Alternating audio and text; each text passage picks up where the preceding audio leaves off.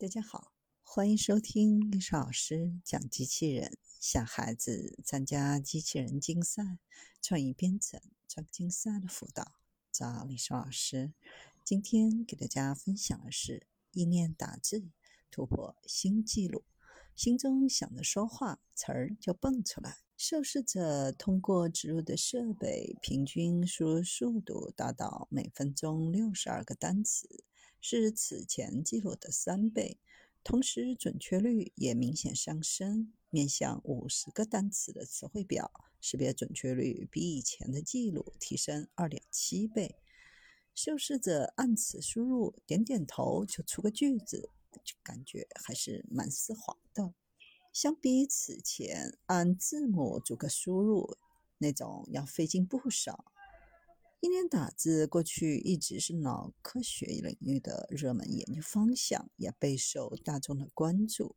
更早之前的实现方法是让受试者在脑中手写字母，或在脑中读出特定读音，再靠系统识别。此次采用了不同的信息识别方法，直接让受试者在大脑里说出来。具体的说，就是依靠一套语音脑机接口 （BCI） 系统，识别人类说话中相关口腔、面部神经活动，通过解码动作控制信号，再输出受试者想表达的文本。基于上述思路，开展一系列的实验。受试者是一位女性，时年六十七岁。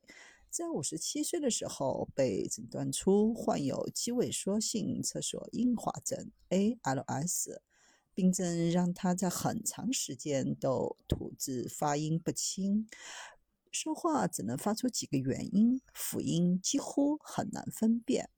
二零二二年三月，经当事人同意，科学家在其脑中植入四个微电极阵列，以检测语言相关神经活动的情况。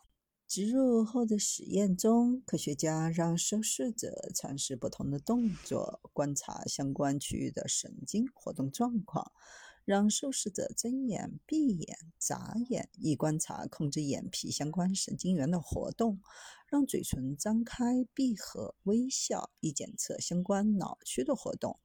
当然，实验观测的部位还包括额头、下巴、喉部和舌头。不同动作之间神经活动高度分离，在特定检测频率下，针对三十四个口部面部动作进行解码，准确率为百分之九十二点七；面向三十九个因素，解码准确率为百分之六十，说明具有可操作性。下一步是将说话的相关神经活动和文本关联起来。研究人员预先准备了一个 RNN 解码器。以八十毫秒为间隔检测识别神经活动信号，神经网络会依靠最大概率判断输出的单词，错误的发音也会被纠正，最终输出文本。为训练该网络，受试者需要每天尝试输出两百六到两百八十个语句的数据。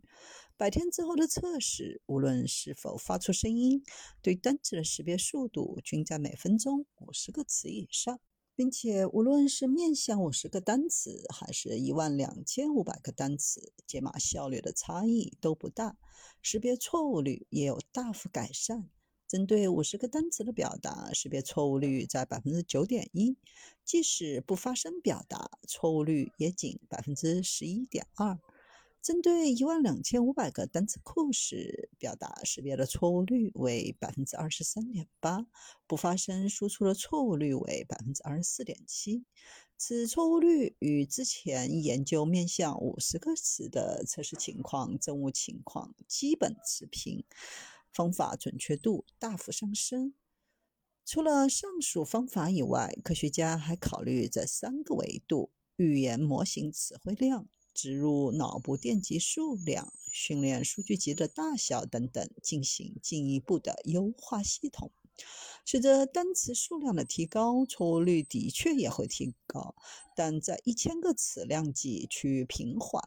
由此可以认为，日后的研究通过压缩单词数不一定有效，但对于植入电极数量来说，更多的通道数。的确会带来错误率的降低。从五百提升到一千，错误率从百分之四降低到了百分之一点九。值得一提的是，即便未经训练，面向新数据，系统单词的错误率也有百分之三十。通过训练，错误率会不断的下降。目前，该成果还不能够是一个完整、临床上可落地的系统。百分之二十四错误率在日常生活当中也还不够低，后续还将继续努力。在意念打字这件事上，也有很多科学家在努力。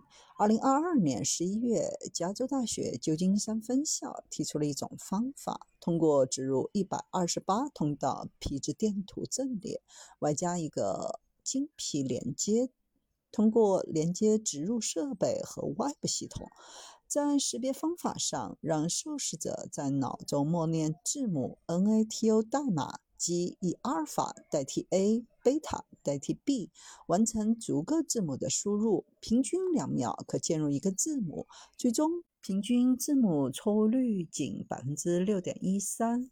意念打字。乃至背后的脑机接口技术，亦在商业发展上初具雏形。